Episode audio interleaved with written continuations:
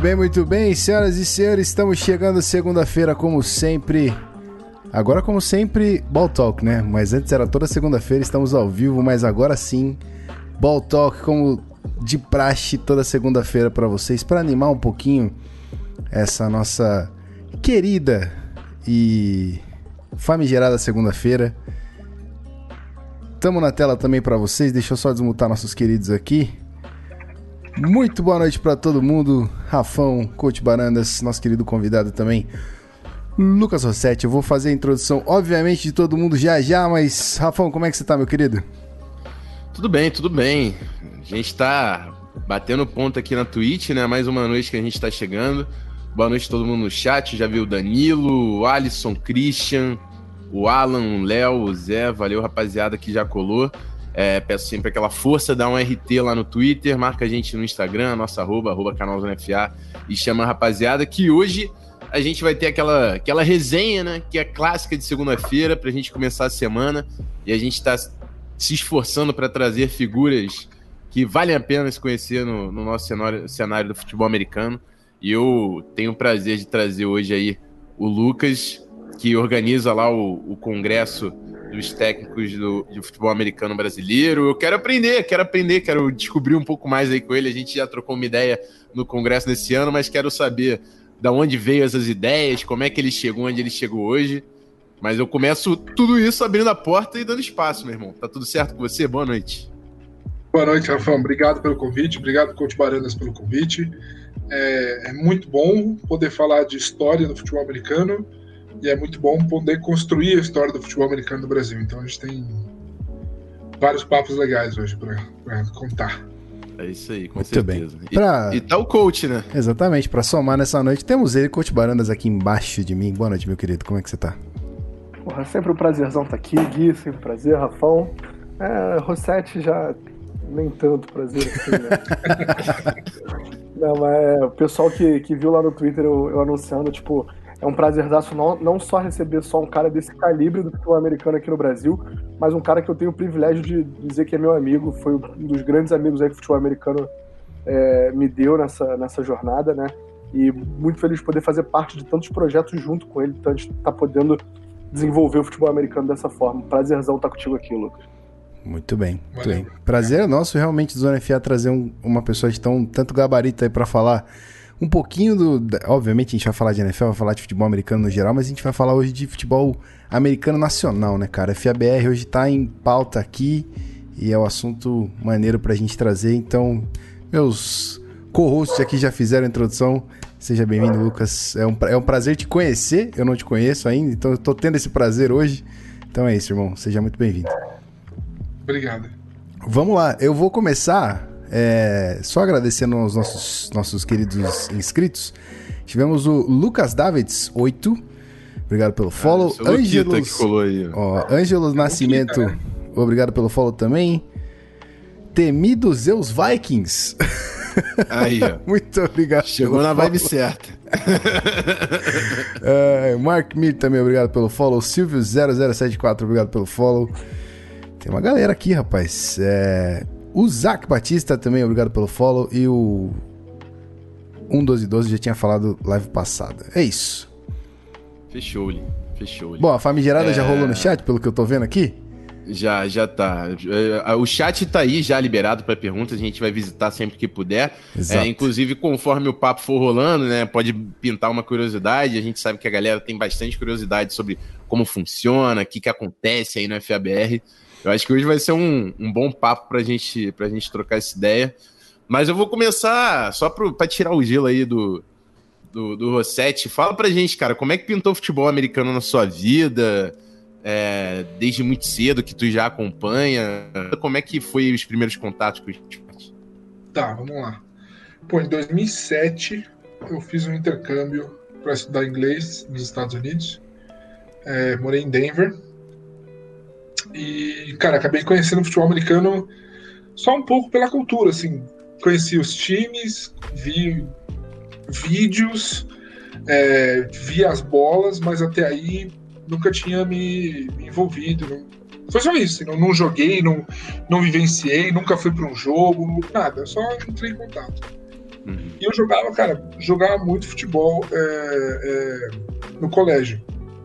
Sim. E aí eu tinha um timinho lá que a gente jogava futebol e, porra, sempre marcava uns contras contra ano mais novo, ano mais velho tal, não sei o quê. Num dia o contra foi numa praça à noite e ela ficou tipo, cara, era, sei lá, 10 e meia da noite, 11 horas da noite, eu tinha 13 anos de idade e eu tinha que voltar a pé pra casa. Um amigo meu falou, cara, você quer dormir em casa? É, só que amanhã eu tenho treino de futebol americano. Você se importa de ir comigo, depois a gente volta? Eu falei, cara, não, vamos aí. E eu fui para um time na época chamado São Paulo Jokers. Isso foi tipo fim de 2007. Fim da sua vida também. Pois é.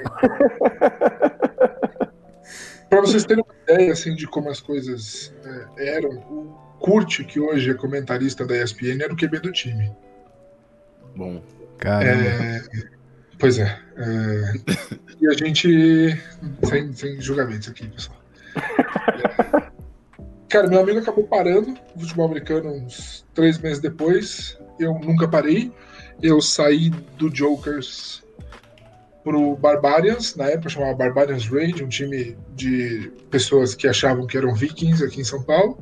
E É, é, pois é. Mas na época eles só eram vikings, só, eles não tinham nada de, de- da pegada de hoje, essa coisa nórdica de hoje. Eles só eram Hum. vikings.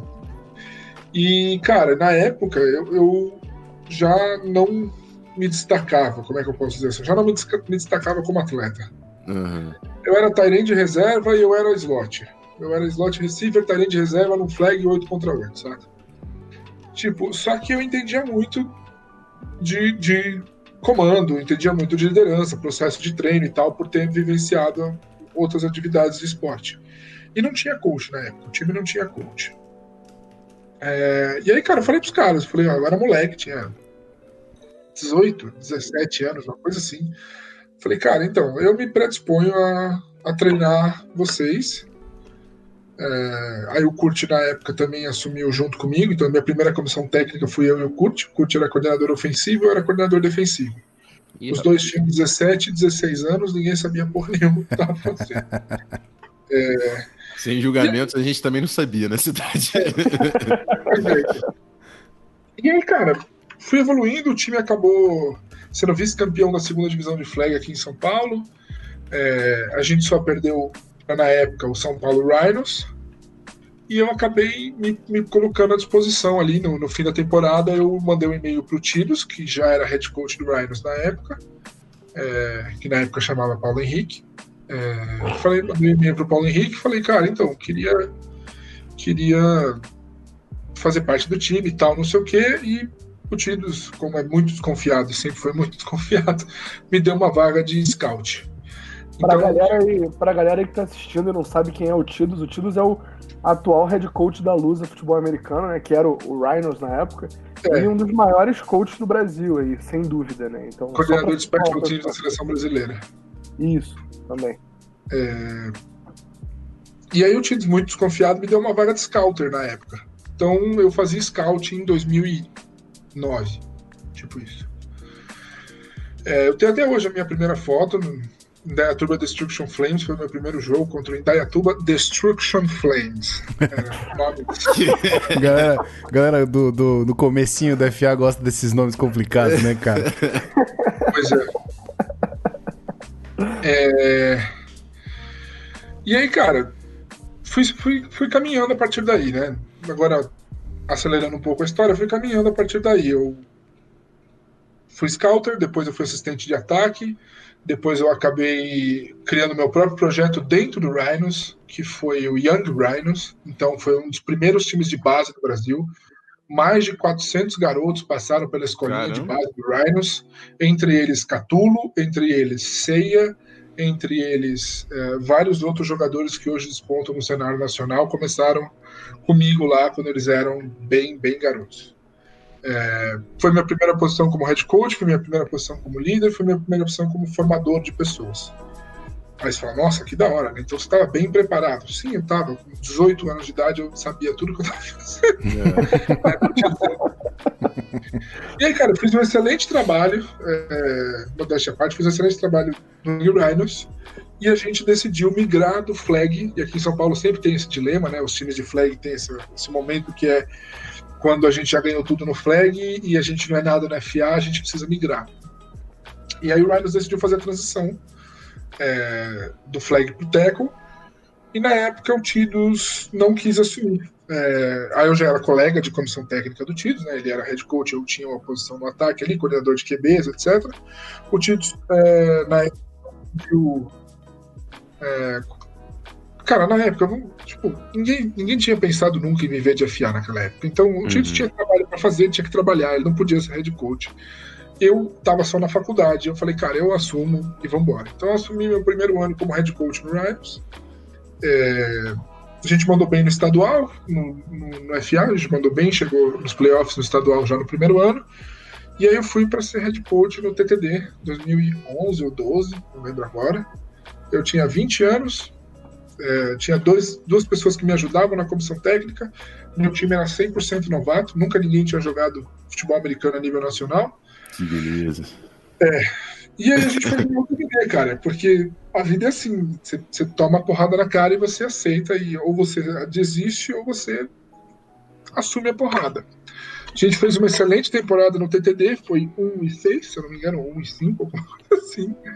É, mas, cara, marcou como o primeiro ano de futebol americano do que hoje é a Portuguesa FA, ou do que hoje é a Lusa e etc. É, foi muito importante a gente ter perdido lá e a gente ter confiado no que a gente estava fazendo, nos nossos atletas, nos nossos jogadores. É, na época eu era coach do Tido, você vê como o mundo gira, então o Tido era meu safety ou meu corner, não lembro agora. É, aí a Lusa cometeu um erro que vários times já cometeram no Brasil, que apareceu uma pessoa falando Green Gays, então eu sou gringo, eu venho do América, eu sou uhum. Futebol americano. Futebol americano é jogado com paixão, coração, é, hard e, e muita vontade de ganhar. E claramente, só porque ele falava estranho, deram o cargo de head coach para ele. É, e aí, brother, eu aprendi uma coisa com o Capitão Nascimento que você vai cair, cair para cima. Então, como eu não ia ficar na comissão técnica com ele, eu virei diretor-geral da Portuguesa FA e eu ocupei esse cargo por três anos. Então, durante três anos eu fui diretor executivo, esportivo, etc. da Portuguesa. É, continuava meu trabalho na formação ali do, do Rhinos. É, e eu pude levar o time fora de campo para um nível muito legal. A gente sai de um time de bairro para ser um time que tinha uma, uma, prefeitura de Guarulhos ali apoiando a gente. Então, o Rhinos por um tempo foi Guarulhos Rhinos. Depois disso, a gente consegue uma parceria com a Portuguesa e aí vira Portuguesa Rhinos. A Portuguesa pede para que a gente adeque o nome às cores e, e, os mascotes do time. A gente vira Lusa Lions, é, porque o leão é o mascote da Portuguesa. É, e depois disso vira Portuguesa FA e nessa, na transição de Luz Alliance para Portuguesa FA eu já não estava mais na Portuguesa. É, então são diversos anos como coach, eu já ocupei todas as posições dentro da comissão técnica, já fui scout, já fui head coach, já fui treinador de special teams, já fui coordenador de defesa, já fui coordenador de ataque. É, Estou trabalhando com gestão esportiva no Brasil há alguns anos. Na época eu fazia faculdade de Relações Internacionais. No meio da faculdade eu falei, cara, quer saber? Se eu vou mudar meu esporte, eu preciso mudar de verdade. Então eu decidi entrar em esporte. Faço, sou formado bacharel em esporte na USP. É, foi onde eu fui me preparar, e aí eu acho que isso é uma parte importante, é onde eu fui me preparar profissionalmente para assumir os cargos que hoje eu tenho. E desde então venho construindo o futebol americano brasileiro com o que eu posso contribuir, cara. Desde é, cedo. São, são, cara, eu fiquei fora do FA do dia que eu comecei, em 2007, até hoje, eu fiquei fora do FA um ano. Que foi quando, não vale a pena entrar, foi quando eu fui demitido da Lusa, eu fiquei muito puto. É, na verdade, não fui demitido, a gente tentou tirar o maluco, no fim não deu para tirar o maluco, e eu era o líder do Levante, e aí. Corta ele a cabeça. Exatamente. Cortaram a minha cabeça, mas, cara, o dia que me mandaram para Lusa, e aí é importante porque eu já entro num assunto que eu sei que você vai querer falar. O dia que me mandaram embora da Lusa, eu falei, cara, essa porra acabou para mim. Nunca mais eu gasto um fim de semana com essa merda de futebol americano, porque nunca me trouxe porra nenhuma. E, cara, aquela coisa, tipo, sabe, recém recém que, quebra de namoro, assim. A mágoa, exato, é a mágoa, a mágoa fica. Total, ranço total. Aí eu falei, cara, não quero mais saber dessa porra, blá blá blá blá blá. Fiquei um ano e tanto parado. E aí eu tava numa aula de pedagogia do esporte. Eu tinha uma professora chamada Ana, Ana Lúcia Padrão. E aí Cara, eu não lembro o que estava acontecendo na USP na época. Eu sei que era tipo pré-greve, pós-greve. Porque na USP você tem sempre você tem aula pré-greve e pós-greve. Sempre você tá uma dessas três fases. E aí, cara, num, num bate-papo lá dentro, ela, a professora olhou e falou assim: então, o que, que vocês estão fazendo aqui dentro? E aí eu, né, tipo, no alto da minha ignorância dos 22 anos, falei: ah, tô na melhor faculdade do Brasil isso aqui é a 220 melhor universidade do mundo, melhor faculdade da América Latina, todo mundo se achando o último bolacha do pacote, né? Uhum. É biscoito que fala. É a última bolacha do pacote. Tô, tô com o Lucas nessa aí, bolacha. Aí, cara, aí, aí a professora falou, falou, cara, se vocês não estão sentados aqui para ser diferente, vai embora. Passa lá na, na graduação, vai embora é, porque quem está sentado dentro de uma sala de aula da USP tem a obrigação de mudar a sociedade. Vocês estão recebendo a melhor educação disponível na América Latina. Vocês têm a obrigação de mudar essa sociedade para melhor. E, cara, aquilo me bateu tão forte, cara. Me bateu tão, tipo, caralho, velho. Tipo, eu não tô tentando mudar o futebol americano brasileiro? Tô. Eu não tô na USP? Tô eu tô no melhor dos dois mundos, eu tô com um pé em cada ponta. E aí daí nasceu a primeira ideia do que era o Congresso Brasileiro de Futebol Americano. Então foi de uma, de uma aula de pedagogia do esporte, onde uma professora falou, cara, então, se você está sentado aqui é para melhorar o teu, teu microciclo aí, o teu nicho, a tua microcomunidade social, é, como eu posso fazer isso? Como eu e aí, cara, eu falo para todo mundo, Baranda sabe disso. Eu não acho que eu sou um coach ruim, eu não acho que eu sou um coach é, que não sabe o que está fazendo. Mas entre ser coach de algum time e organizar o congresso, eu sou muito melhor organizando o congresso. Hum, é, é, é, é, tipo, é E daí nasceu o congresso, cara. Eu conversei com o Igor Martins, que era o dono do Head Coach Brasil na época, porque eu estava um pouco afastado da comunidade de futebol americano. Uhum. Falei, cara, você topa me ajudar nessa coisa? E aí o Igor topou na loucura, e o Igor escolheu os palestrantes e eu fiz toda a operação do, do, do congresso, né? Fiz toda a parte de logística. Só que pelo meu bom relacionamento com os professores da USP, eu convenci, consegui convencer eles a palestrar nos congressos. e aí ele levou esse evento a um nível que muitos esportes é, tradicionais, olímpicos, antigos no Brasil, não tem. Que é poder ter o privilégio de ter palestras com professores doutores da USP a fácil acesso. Sim. Então, várias pessoas têm fácil acesso ao melhor do melhor do que há na área da educação física e esporte. E aí, cara, o primeiro congresso foi muito legal, foi um sucesso. É, o, segundo, o segundo congresso foi maior ainda. O terceiro congresso foi bom demais. E agora o quarto congresso, para mim, ele é um marco, porque ele. ele, ele para mim, o quarto é onde marca o negócio que é tipo, cara, isso aqui solidificou, saca? Pode crer. É, o congresso esse ano foi incrível, cara. Tipo, foi.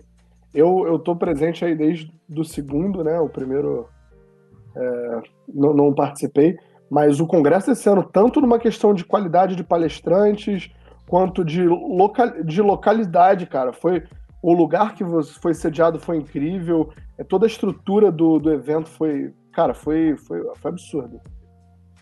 Não, o Luquito tá falando que o quarto foi o melhor porque o último palestrante foi o fodão demais. Não, a, a, seleção de palestrantes nunca vai bater a do segundo, que foi incrível. Teve um cara que falou sobre construir um programa de futebol americano que foi Aquilo mudou minha vida. Vai começar. Vai começar. Cara, mas a ideia do Congresso, né? Então, qual que é a ideia macro do Congresso? É construir um espaço de alta qualidade, amigável e representativo para os treinadores de futebol americano brasileiro. Esse é o moto que eu tenho para o Congresso. Essa é a minha é o, é o, é a coisa que me guia. É construir um espaço onde eu consigo colocar pessoas que podem impactar positivamente o futuro técnico do futebol americano brasileiro, professores que podem mudar os caminhos pelos quais nós treinadores seguimos e criar um espaço onde treinadores passem a serem amigos e se conhecerem e criarem suas próprias conexões no Brasil. Antes do Congresso, esse era um gap muito grande. Era muito raro um coach ser amigo do outro, haver um intercâmbio, haver uma conversa, é, principalmente fora das suas macro-regiões. Então, tipo, um coach do Sul ser amigo do coach do Nordeste, um coach da Bahia ser amigo do coach do Mato Grosso. Essas coisas eram um pouco inimagináveis antes do Congresso. E hoje, cara, é, eu já ouvi de diversos treinadores e, e é algo que, assim, eu ganho meu dia, que é o Congresso, para mim, treinador, é o melhor evento do ano é onde eu sou mais feliz no meu calendário de futebol americano. É, e, cara, isso para quem organiza é de uma importância, de uma responsabilidade bizarra, bizarra, bizarra, bizarra. Porque pensar num, num ambiente onde o treinador de futebol americano não recebe, é extremamente cobrado, ele está o tempo todo tendo que ser o organizador das coisas. Ele é o tempo todo responsável pelas coisas acontecerem. Para o cara poder chegar num lugar, sentar a bunda dele na cadeira e curtir um negócio que ele gosta, porra, cara, isso para mim me deixa muito feliz, cara. É. Porque se você pegar a galera que tá sentada no congresso ali, vocês sabem disso, cara, todo mundo ali é o pica das galáxias do seu próprio time. Todo mundo ali é o psicólogo boleiro, o planificador de treino. Cara, todo mundo ali tem muita responsabilidade dentro do seu próprio time. Então a minha responsabilidade aqui é para que vocês vão até o congresso só para curtir, para aprender, para dar risada, para trocar, para ensinar, mas principalmente é um lugar onde vocês tenham que ir só para gostar de futebol americano. É, eu, eu acho que o, o que você falou, tipo, você tem uma, uma outra coisa que os técnicos falam sobre o Congresso também, que é o Congresso é o marco não oficial do início da temporada da FBR, sabe? Tipo, é ali que a gente sabe, beleza, o ano começou. É a última vez que a gente respira e se diverte antes do ano acabar. Né? Porque depois disso é trabalho, trabalho, trabalho, trabalho, trabalho. E o Congresso ele permite isso, né? Você encontrar todo mundo, você falar sobre o que você fez no ano anterior, o que, que o cara fez, ele te ensinar um pouco, você ensinar. É... Eu lembro que Assim, eu acho que até hoje o Rio ainda é, é, é um estado muito isolado no, no, futebol americano brasileiro. E, e assim, e o Congresso me fez conhecer o futebol americano no Brasil.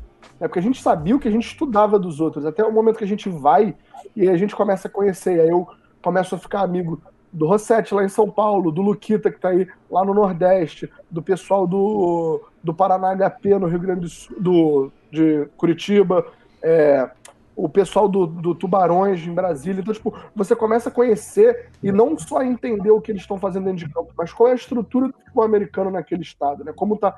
E, e amizades verdadeiras surgindo ali. Eu, eu acho isso.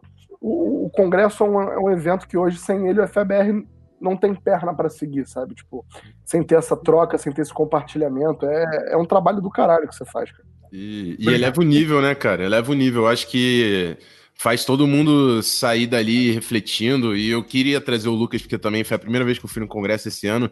E eu comentei, acho até com o Gui, cara. Eu falei, porra, mano, o bagulho explodiu minha cabeça. Uhum. Todo mundo trocando a ideia, tipo. Porra, não, e se eu faço esse ajuste, você defende como? É que foi entre as palestras, na verdade, mas faz parte da conexão que acontece, né? Tipo, e, e, e eu acho que isso só realmente só dá uma plataforma para para coaching staff, e a gente sabe que no Brasil, cara, um, uma parada que tem que ser investida hoje é realmente né, nessa especialização de treino. Quem hoje só só marmanjo, só jogador, só, só sangue no olho, não, não, não vence mais nada. Então, acho que é um, uma bela de uma troca. E o futebol americano ela, ele é feito na troca, né? Enfim, são tendências, são padrões, e você vai estudando e, e, ajustando. E eu acho que o Congresso ele dá uma oportunidade bizarra de, de, de, fazer essa conexão.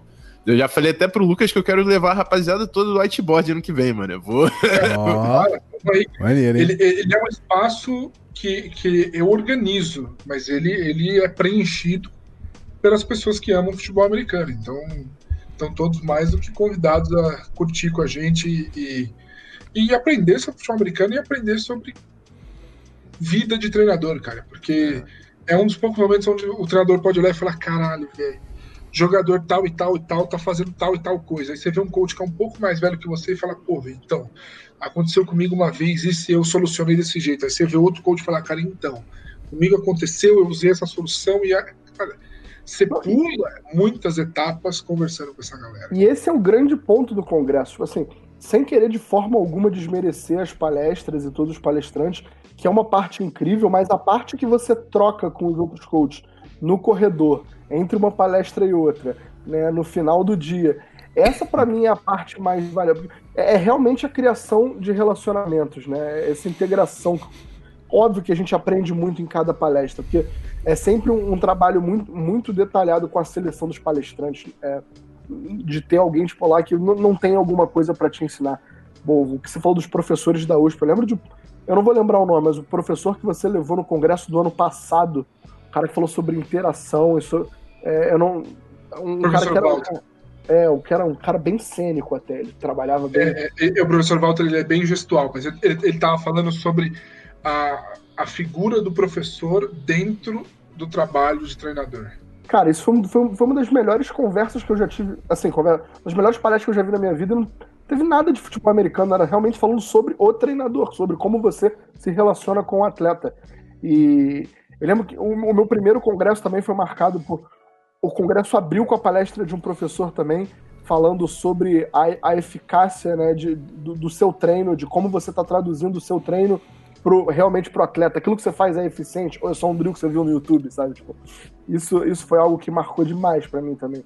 Então, assim, não, a, Óbvio que é um nível altíssimo de palestra, mas a troca que você gera nos corredores, cara, é, a, a, as relações que você cria, foi o que você falou, pular etapas, né? Tipo, você cresce, você potencializa o seu crescimento como treinador, porque você não necessariamente passa por todos os percalços que você tem que passar para achar a solução, porque você conhece alguém que já achou essa solução, já sofreu essa dor antes de você e está te ajudando com isso, né? Exatamente. Cara, o legal de falar dos congressos, desculpa cortar vocês, é, eles têm desdobramentos muito legais. Então, é, eu tenho uma matéria no Samoval que chama As Pontes Invisíveis do Congresso. Então, do Congresso Brasileiro saiu o encontro de gestores de futebol americano. Do encontro de gestores de futebol americano saiu a nova gestão da CBFA. Muito foda. É, é, é, do, do congresso e do encontro de gestores que eu organizei, eu conheci o Marcelo Bruno, que me contratou para trabalhar na BFA porque gostou do meu trabalho. E aí os impactos que eu consegui fazer através da Liga BFA estão é, desdobrando para que o futebol americano cresça cada vez mais e mais. Então, assim, tem muita coisa intangível dentro do efeito borboleta, que é essa reunião de coaches no começo do ano, Total. que tem melhorado o futebol americano, assim, mil por cento. E, cara, tudo isso, eu gosto de contar essa história, tudo isso esteve em risco no primeiro congresso. Por que, que eu conto essa história para todo mundo? Você vê como o mundo é uma coisa fantástica. Uhum. Dentro do mesmo carro estavam Biel, Amadeu, Carlos Cop, Tidos, e na direção era o Mochila. Hum. De um carro velho. Galera, também, mais uma vez, desculpa te cortar, só para situar o pessoal, o tamanho dos nomes que ele tá. O Biel, o Gabriel Mendes, foi head coach do Vasco, campeão brasileiro, assumiu, foi head coach, foi coordenador de time da seleção brasileira, head coach da seleção brasileira. O Amadeu Salvador era, foi técnico bicampeão brasileiro pelo, pelo Timbó Rex. Hoje está nos Estados Unidos, trabalhando com uma universidade também, né, na parte de saúde. É, quem era o outro cara? Era o Tidos. O Tidos, que a gente já falou, o head coach, é o head coach da Lusa, corredor de special time da seleção o brasileira. que acabaram de voltar da casa do, do Raul É, e o Carlos Cop, é, o Carlito, né, que era o head coach do HP, hoje está lá no HP ainda como um consultor, mas que tinha acabado de voltar da Universidade de Belhaven, lá nos Estados Unidos, onde ele trabalhou com o Raul Mami, criador do Air Raid, junto com o Mike Leach, que vocês Caralho. adoram. Caralho! Né? Então, tipo, é, foi, é, e o Mochila, né? O Mochila que assim, sem, sem querer desmerecer o Mochila, o Mochila talvez seja um dos melhores coordenadores de ataque do Brasil, coordenador de ataque da Lusa, mas é uma figura peculiar. Tá não é um bom motorista, porque ele é muito empolgado. Então, assim, o futebol americano já esteve nas mãos do volante do mochila ali. A responsabilidade toda no volante do mochila, tá certo. É. Ele, cara, quando a gente chegou no, é, na igreja, porque depois do congresso, né? Isso aí é, é, acontece. A gente tem um congresso, logo depois a gente vai para uma missa muito longa, onde a gente fica tomando chá é, a noite toda, né? Até umas três, quatro rola chá na missa ali. E aí o mochila tava indo para missa com os coaches ali. Eu, eu, e Rafão, a gente comungou bastante nessa missa. Vocês me ligaram às três da manhã, não foi? É, pô, essa, todo esse background que o, que o Lucas passou pra gente é, acaba puxando duas perguntas que foram muito interessantes no chat aqui. Uma do é, vamos, Passos, vamos resenhar com o chat, teve bastante coisa. É que é legal, é legal exatamente porque o, o, o Rossetti deu uma, um puto de um background bacana do FABR já nesse começo, e aí acaba é, rumando para onde o FA vai, que é justamente hum. a pergunta do Gui Passos 1 e do nosso querido é, The Cornerback também. São mais ou menos a mesma coisa, então eu vou resumir as duas em uma só. O Gui Passos quer saber em, a, em qual nível é o FABR vai estar daqui a 10 anos. Uhum. Como é que você tá. vê o FA daqui a 10 anos? Eu, eu, Gui, eu não vou fazer futurologia aqui, é, mas eu vou te dar alguns insights. Uhum. Há 10 anos atrás, tudo que acontece hoje não era imaginável. Sim. Tá? Então, há 10 anos atrás, tudo que acontece hoje não era imaginável. Isso é a resposta que eu tenho que te dar para que não se faz ideia do que vai acontecer daqui a 10 anos. É, eu, vejo, eu vi uma outra pergunta sobre profissionalização, não sei nem se você vai falar sobre esse assunto, mas o, o futebol americano ele precisa arrumar por um caminho aonde o evento é sustentável, uhum. não o atleta.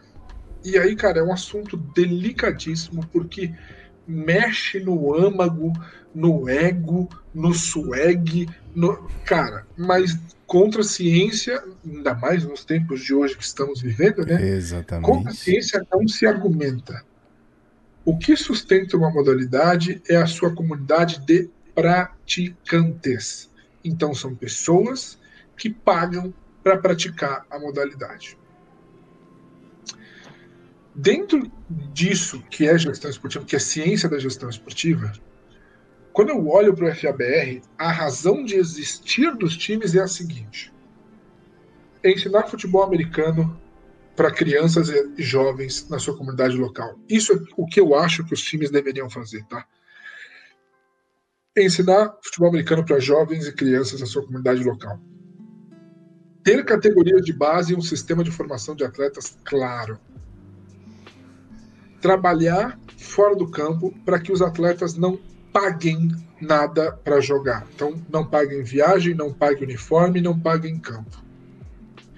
Criar um ambiente de relevância local para que a sua marca seja conhecida por diversas pessoas. Se cada time trabalhar nesses quatro pilares, daqui 10 anos a gente vai ser muito maior que esportes olímpicos tradicionais, e eu posso arriscar dizer que a gente vai estar ali entre os sete, oito maiores esportes do Brasil. Como a gente não vai chegar lá pagando atleta?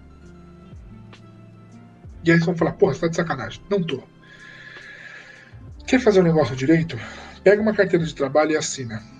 Quem já teve essa experiência sabe o tamanho da desgraça que é. Se times de basquete, basquete e vôlei profissionais no Brasil não são sustentáveis, ou seja, eles não têm relevância su suficiente para existir a longo tempo, e eles têm uma operação de 35, 30, às vezes 25 pessoas. Não dá para imaginar com as nossas leis, os nossos impostos e com a maneira como o sistema esportivo brasileiro está organizado nesse momento, de que daqui a 10 anos os atletas vão estar recebendo para jogar. Não é real. Não é, se a gente tiver que pagar mil reais de salário para todo mundo, a gente está falando de uma folha salarial de 100 mil reais por mês, mais de um milhão de reais por ano só de salário. É. Um, um, milhão de reais já não é mais nem microempresa no Brasil. Uhum. Você já entra naquela coisa de médio porte lá, no Simples Nacional, que o imposto é alto pra caralho. Então, hoje, as equipes estão focadas em pagar jogador, tipo, pô, o Barandas tem um running back muito bom, cara, vou dar 500 conto para ele jogar para mim. Eu vou dar mil conto para ele jogar para mim. Cara, não. Pega 500 conto, dá na mão do professor e manda ele dar aula de futebol americano na sua, na sua vizinhança. Para elevar o nome do teu time. Dá ingresso de graça em todas as escolas em volta da onde vai ter o jogo. Porque criança não vai sozinha em jogo criança leva o pai. Criança tem fome, o pai compra comida, ele compra uma camisa do time, a criança torna um torcedor e sua marca começa a ganhar relevância. E, eu, e cara, se você for pagar algum atleta, e eu tô falando de gestão esportiva aqui, tá? Sei que talvez tenha fugido um pouco do tema, mas é importante falar. Você paga o atleta pela quantidade de ingressos que ele põe na arquibancada. Vamos pensar isso para futebol americano agora? Nosso, brasileiro? É. A, gente, a gente falando da, desse, dessa questão, a gente sempre fala no Zona FA, né? Que o nosso trabalho é aumentar os, o, o, interesse do futebol americano, é ensinar o esporte, aproximar a galera, né? Ganhar número que a gente A gente tá numa fase onde a gente precisa de gente trabalhando pra caramba, cara. A gente precisa de gente nas transmissões, a gente precisa de gente fazendo é, lista de jogador, a gente precisa de arte, a gente precisa de treinador, a gente precisa, a gente está numa fase tão incipiente da modalidade que para baita desperdício de recurso pagar 500 reais para um atleta jogar. É. Porque o é negócio uma... era, era, era, gastar 500 reais numa escolinha, num professor, Sim. era remunerar o teu treinador para ele dar aula durante a semana pra, em escolas particulares, saca? Tipo, porque, de novo, a gente, como no Brasil, é, tem uma noção de que alguém vai pagar pela conta, né? Porque a gente vive assim como sociedade. Então, eu quero jogar futebol americano.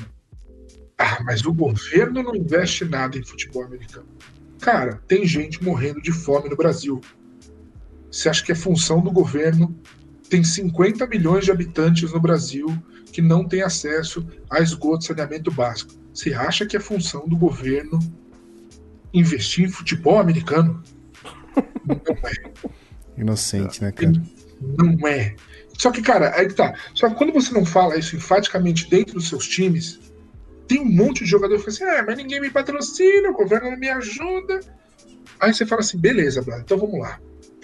Vamos fechar um acordo de patrocínio. Eu preciso que todo. Eu vou dar um milhão na mão da liga. Vou dar um exemplo. Vou dar um milhão na mão da liga. Todos os times têm que postar durante a semana quatro vezes a mesma coisa, todos os jogadores têm que repostar. É possível isso dentro da comunidade de futebol americano? Não. Todo mundo vai aderir? Não. não. Por quê? Porque o cara vai falar assim, não é função minha ficar postando é, patrocinador, apoiar patrocinador, não sei o quê. Cara, assim, eu, eu conto causa porque eu conto causa, tá? É, cara, a gente estava numa reunião com a ESPN no passado, com a ESPN, brother. Os caras abriram na tela da reunião um comentário de uma galera de futebol americano brasileiro reclamando com a ESPN de que os jogos de temporada regular não estavam sendo transmitidos. Hum. Gente do FABR reclamando no post da ESPN xingando os caras. Isso é a falta de direção como comunidade. Profissionalismo mandar um abraço, né? Não, primeiro ano que o bagulho passa os playoffs e os caras estão reclamando que a Estão é. reclamando. Estão reclamando, cara. E assim, estão indo lavar roupa suja nossa lá na ESPN, tá ligado? Tipo, umas coisas assim, você fica olhando e fala, cara, não tem, como, não tem como ser sério isso, sabe? Tipo, teve um diretor de time que chegou no fim da temporada do ano passado e falou assim: então, ainda não caiu o repasse da ESPN na conta do meu time. Hum. hum, hum. direitos, direitos televisivos. Ué, manda o repasse pra ele, cara corta a conta pela. Quanto a liga teve que pagar para passar na ESPN e manda pro time. Cara, eu não entendi isso. Então, assim, a gente tá numa fase onde o FABR vai dar certo? Vai. A gente tem que despejar dinheiro nele. A gente, todo mundo, tem que despejar dinheiro nele. Aí Mas, entra uma boa pergunta que veio aí no chat do senhor Lucas Davi, que perguntou se o FABR tem que acabar, Rossetti. Cara, ele não tem que acabar. A gente brinca isso, mas o que, que tem, o que tem que acabar e tem que acabar rápido no FBR, essas são, são duas mentalidades. A mentalidade que o outro paga a minha conta e a mentalidade de que uma piada ou uma zoeira é mais importante do que falar uma coisa séria. Tá? Porque, porque o que acontece é, se o Salão Oval posta uma coisa hoje e o FABR da zoeira posta uma coisa hoje, infelizmente a nossa comunidade dá mais importância pro, pro FABR da zoeira. Só que é. na hora de. Só que, cara, eu lembro disso porque a gente tomou um senhor susto. A gente tava, na, tava, tava passando BFA na ESPN.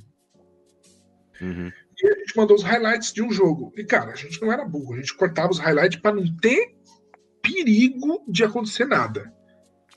Passa o jogo lá, nem lembro qual jogo era, mas tá assim. Goiânia City e Wizards jogaram pela divisão acesso centro-oeste. O resultado da partida foi tanto e essa partida acabou num quebra-pau generalizado e os caras botaram a imagem do quebra-pau no ar na ESPN. Cara, eu tava assistindo na hora, meu coração, acho que ele parou por uns 30 minutos. Assim, eu falei, cara, meu Deus do céu, quem foi que mandou vídeo editado com quebra-pau pra ESPN? Porque até então eu achava que tinha sido alguém da BFA que tivesse editado o vídeo e mandado pra ESPN o quebra-pau. Sim. E aí, cara, a gente começou a se ligar um pro outro, falou, meu, o que aconteceu, tal, não sei o quê. Um dia na reunião da ESPN eu perguntei, falei, cara, como é que vocês sabiam que teve quebra-pau nesse jogo? Porque quem escreve os textos é era o Marcelo, que escrevia os textos de, do, do uhum. jogo, o resumo dos jogos. No resumo não tinha nada. No vídeo não tinha nada, como é que os caras sabiam? Aí o cara falou, falou cara, a ESPN não pode se colocar numa posição de vulnerabilidade com os, com os, parceiros comerciais que a gente fecha. Então, todas as ligas têm pelo menos dois estagiários monitorando todos os posts de todas as páginas. Ah, rapaz. E aí o cara falou, a gente sabe tudo o que acontece, tudo que vocês postam, tudo que é trending, a gente tem controle disso aí, a gente sabe o que tá acontecendo. É, mano. E aí, assim, então é, é, horas, é da parte da comunidade ter o mesmo carinho, né? Nessas horas, cara, assim, não dá mais para ter espaço para zoeira. Não dá mais para ter espaço para aventureiro.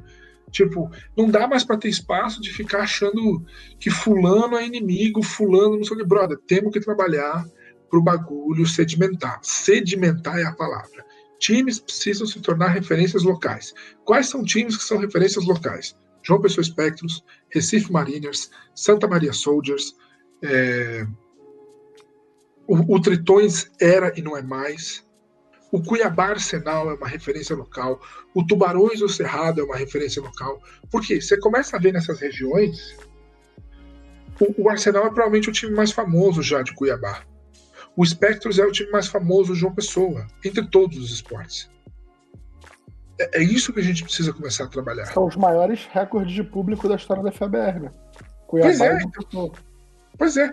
E aí, assim, a gente ainda vive em comunidade do FABR que quando o Vasco vai jogar no Rio, no Rio, quantos times tem, Barandas? De futebol americano ou de futebol? É, futebol americano e flag, beach flag. Ah, porra, é coisa demais, eu não sei. 20. É, talvez mais. Tudo bem, Contando todas as modalidades. É, pode ser. Vamos, vamos ficar com 20? Aí você vai ver um jogo do Vasco, temporada regular, tem 35 pessoas, 50 pessoas, 80 pessoas na arquibancada. Pera aí, a gente é ridículo, mas não tanto. Mais alguma coisa. Tá contando com os ingressos da, da, tia, mãe, irmã. Mas assim, cara, o patrocinador tá vendo isso. E aí a hora que o cara olha e fala assim, peraí, o Vasco, que é o maior time do Rio de Janeiro, tá jogando e ninguém que gosta de futebol americano tá indo assistir. Tem alguma coisa errada. Pra, ou então, para que eu vou botar meu dinheiro aí, né? Exato, o nosso retorno. E aí os caras falam assim: é, por que, que não tem patrocínio a BFA? Por que, que não tem patrocínio. Cara, com patrocínio fazer sentido a ponto de mudar a BFA, o volume de grana tem que ser alto. E aí eu sempre falo pro cara: o que, que é melhor? Botar 100 mil na mão da BFA pra gente botar o logo do cara, fazer uma ativação e tal, não sei o quê, ou o cara meter 100 mil de YouTube Ads? Não. Sacou? Porque aí eu estou esperando uma marca achar valor dentro do apoio ao esporte. E isso no Brasil, em todos os esportes, sai falta. Marcas brasileiras têm dificuldade em alinhar valores com o esporte. Por quê? Porque o nosso principal esporte não tem valor nenhum. Que é o soccer. Não existem valores morais no soccer. O valor moral do soccer é cavar pênalti, fingir lesão. É, não existe. Então, assim, é muito difícil você alinhar o valor do esporte com o valor da marca. Então, o que, que a marca faz? Ela paga por exposição. Quantas vezes o meu nome vai aparecer na tela da TV? E aí, nessa hora, brother, o futebol americano fica em último. Sim. Então, assim, por que, que eu falei tudo isso? Porque alguém perguntou ali, vamos ser profissional como atleta? Não, nunca. Nunca, talvez seja uma palavra forte, mas é não. Não, mas no cenário visível, né? Exato. Precisa mudar, a gente precisa primeiro ter escolinha. Primeiro o time tem que ser superavitário. Sim. Quantos times tem balancete final de publicado? Os times têm que ser superavitários primeiro, ele tem que gerar mais dinheiro do que ele custa. E Hoje, aí, e é importante até puxar a pergunta, eu acho que foi o Vini que falou, e o que, que a é, gente pode fazer? É, o que, que a gente pode fazer? Você já falou aí dos times da, da sua região, aí, dois times que não estão trabalhando pela marca. Você tem que colar nos times, acompanhar o time, é, co compartilhar as postagens do, do time. É, eu sei que tem gente aqui que faz parte do whiteboard, tá querendo aprender, time, né? tem, tem interesse em colar em coaching staff, mas isso aí já é a ajuda da ajuda, entendeu? Isso aí é uhum. quando você começa a virar doente igual a gente, quer fazer demais. É um nível acima, mas, né? Tem que ser é, torcedor é, mas, primeiro, né, cara? Pô, exatamente. Torcedor Só ter um jogo do Vasco e a gente lota um estádio com o um jogo do Vasco, mano, é outro cenário. Você tá falando de outro cenário. E não é como se jogasse no Maracanã, que precisa de 50 mil pessoas para encher é, pô, é. Né? É, então, a gente ainda está num momento onde é barato consumir o nosso esporte. Sim. Às vezes é 10 reais a entrada, às vezes é 20 conto a entrada. Vai pagar 10, 15 conto na entrada, tu vai chegar lá, tu vai comer alguma coisa, pode comprar a camisa do time. Não é como se fosse comprar a camisa do time em todo jogo que você vai. Mas uma vez não, tu vai comprar a camisa do time, vai custar 100 prata, tá ligado? Vai custar. Ou então tu vai comprar uma camisa de passeio, vai comprar um, um chinelo. O Vasco agora tem tábua de carne, tem qualquer coisa que você puder ajudar o time, você ajuda o time. Consuma. Isso é o Vasco, seu Vasco, seu Flamengo, seu Espectros, seu Mariners, seu Arsenal, o Tubarões. Todo mundo, todo mundo. Todo mundo. Então, assim, acho que sumarizando a resposta, né? Eu sei que ela foi absurdamente longa, porque eu sempre respondo, eu sempre conto história, eu tenho esse problema. Botoca é pra isso mesmo, cara. Resenha até o fim, manda vala. É, mas assim, como você pode ajudar? Cara, se você não pode doar dinheiro, você não pode investir dinheiro, soca like em tudo. Reposta informações legais da liga e do time e das suas ligas, né? não precisa ser só da BFA, de todas as ligas. É, convida amigos para ver jogo, explica para eles como funciona. É Fala para seus amigos que torcem para times de soccer que tem futebol americano que existe uma opção no futebol americano para ele naquele seu time de soccer. Cara, eu já organizei jogo na portuguesa que eu botei 1.700 torcedores para ver Português e Santos de futebol americano no Canindé. Porra. Cara, terminou o jogo. Primeiro a gente fez um lucro bizarro nesse jogo, porque a gente operava a venda de. Isso é uma coisa que eu nunca abria mão. Eu, eu operava comida e bebida nos jogos. Uhum. Sabe, eu falei, cara, foi um puta evento, foi legal pra caramba. A Luz ganhou com fio de gol no final, aquelas coisas lindas, né? Tipo, uhum. na semana seguinte a gente é chamado numa reunião na portuguesa. Aí você entra, é, parece um asilo, assim, é só aqueles velhinhos cabeça branca, dono de padaria. Não vai dar mais para jogar no Canindé. Eu falei, pô, como assim? A gente acabou de colocar 1.700 pessoas, foi um puta evento, mó da hora, para não sei o quê. O Canindé é um espaço da portuguesa de futebol. O futebol americano está atrapalhando o público do futebol. Aí eu fui descobrir a portuguesa tinha média de público de 350 pagantes. Eita. Nos jogos de futebol. A gente estava colocando 1.100, 1.200. Quem estava colocando mais público para assistir a portuguesa jogar? O futebol americano. Isso incomodou os caras pra caralho. Teve que fazer uma puta costura política para que a gente conseguisse continuar jogando lá e tal. Então, assim, como é que faz isso? Trabalho de comunidade. Os times Cara, pelo amor de Deus, os times não podem achar que fazer um post no Instagram, fazer um post no Facebook, vai fazer alguém sair de casa. Uh -uh. Tipo, ah, eu divulguei o jogo, por que, que não veio ninguém? Cara, hoje tem uma tonelada de informação disponível na internet. Não é porque você divulgou o jogo num, num evento de Facebook que alguém vai sair de casa para assistir teu jogo. Então, assim, esses são os próximos passos é tornar o futebol americano relevante, é tornar o futebol americano aderente. Então a pessoa adere ao movimento do futebol americano, ela se sente praticante, parte daquilo.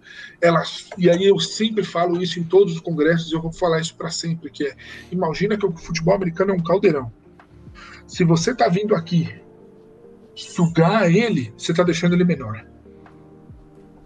Então, o atleta que, que, que fica com esse papo de ah, porra, eu não pinto campo porque eu sou atleta. Ah, eu não sei o que porque eu sou atleta. Ah, eu não chego cedo porque eu sou atleta. Brother, você tá sugando o bagulho, velho. Eu pintei campo ano passado, pintei campo 10 anos atrás, pintei campo 5 anos atrás. Se precisar no que vem, sabe o que eu vou fazer? Eu vou pintar porra no campo, cara. Porra, a quantidade de campo que eu pintei, o Rafão, na época que ele jogou, também deve ter pintado campo. Porra, a, a, nossa, a nossa geração do FABR foi tipo, a gente teve que fazer, porque se a gente não fizesse, ninguém ia é, tem que é, o, é o famoso fazer por onde, né, irmão? Ou faz ou não tem, acabou. pra, mim, pra mim é inconcebível um atleta não conseguir vender quatro ingressos, velho. É. Cara, começa a torrar o saco de todos os seus amigos até você con convencer o maluco a comprar o ingresso, cara.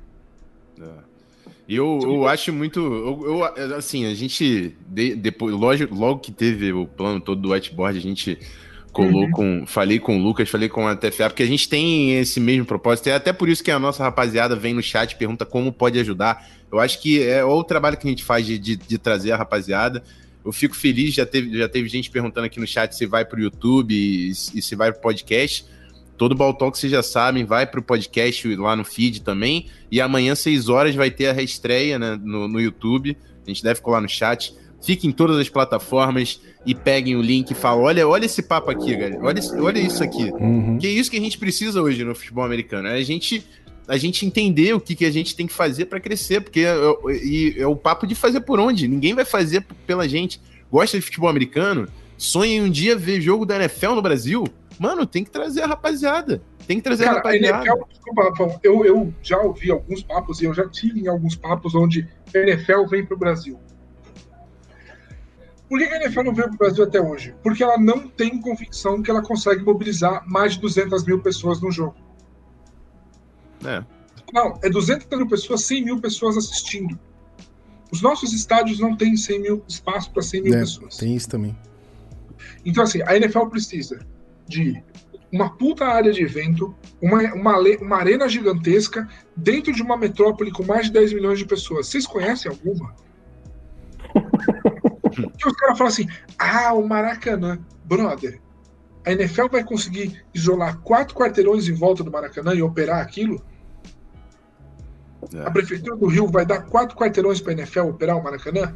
É. Para fazer calçada da fama, para fazer atividade de ativação. Não vai. Ela vai querer cobrar 20 milhões para a NFL usar o Maracanã. Sabe o que a NFL vai fazer, brother? Não vou. Uhum. É lógico, é lógico. Em São Paulo, idem, cara. O, o, único estádio que eu acho que tem chance de receber a NFL por enquanto em São Paulo é o Pacaembu, porque ainda tem um baita espaço livre na frente redor, do estádio é. que pode ser usado. Você consegue, ele, ele, ele foi construído de uma maneira onde você consegue isolar ele. Então, talvez a NFL use, talvez. Mas ainda assim é pequeno perto do Maracanã, né? E aí é. é. mais uma barreira, exatamente. Existe isso. Cara, deixa eu só. Eu tô lendo na live aqui, eu queria falar. Eu voltei de Valinhos hoje. Tinha um, tinha um mano aí de Valinhos. Eu acho que eu vi. É, Valinhos teve os primeiros times de flag de São Paulo. Teve alguém que perguntou: alguém sabe se existe algum time na região de Campinas? Tem dois. Onde posso ver todos os times e ligas existentes? Salão Oval. Cara, e aí eu preciso falar sobre o trabalho de Vitor. Por favor, Cacá, faça isso. Cara, Salão Oval são três caras que se matam de graça pelo FABR. Tem informação de todos os jogos que já existiram de futebol americano. É, é, no Brasil você consegue achar no Salão Oval. Vitor e Kaká e Laquita são e o César que nunca aparece são quatro caras assim fantásticos que ajudam muito, muito, muito, muito, muito. O Laquita Lucas... que é membro do whiteboard, né? Exatamente. É ah, a Laquita tá aí? A Laquita tá no, tá no, no whiteboard. whiteboard. Ah, que da hora, que da hora. É... De vez em quando ela cola nas lives também. Mas Pô. é isso, mano. E tem, é, a gente compartilha também sempre que pode. A galera no, no nosso grupo do Telegram. Falando nisso, vou jogar uma exclamação Telegram aqui no chat, né? Por Quem favor, quiser façam isso. colar também. no nosso Locker Room, que é o nosso grupo que a gente fica a semana toda lá resenhando sobre futebol americano. Sempre que a galera pede, não, pô, quero, quero conhecer, eu mando lá highlight de FABR, já mando. Fala, não, quero ver o Vasco. Você, você e o Baranda sempre falando do Vasco, manda o highlight do Vasco. Então, assim, vocês conseguem acessar, cara, e é só, só trocar ideia. Porque o que a gente precisa realmente é, é o, o interesse, é isso. Eu quero ver. O quero ver é o que a gente tem que alcançar, porra. E trazer o máximo de quero ver, de quero colar, de quero estar junto, quero ajudar.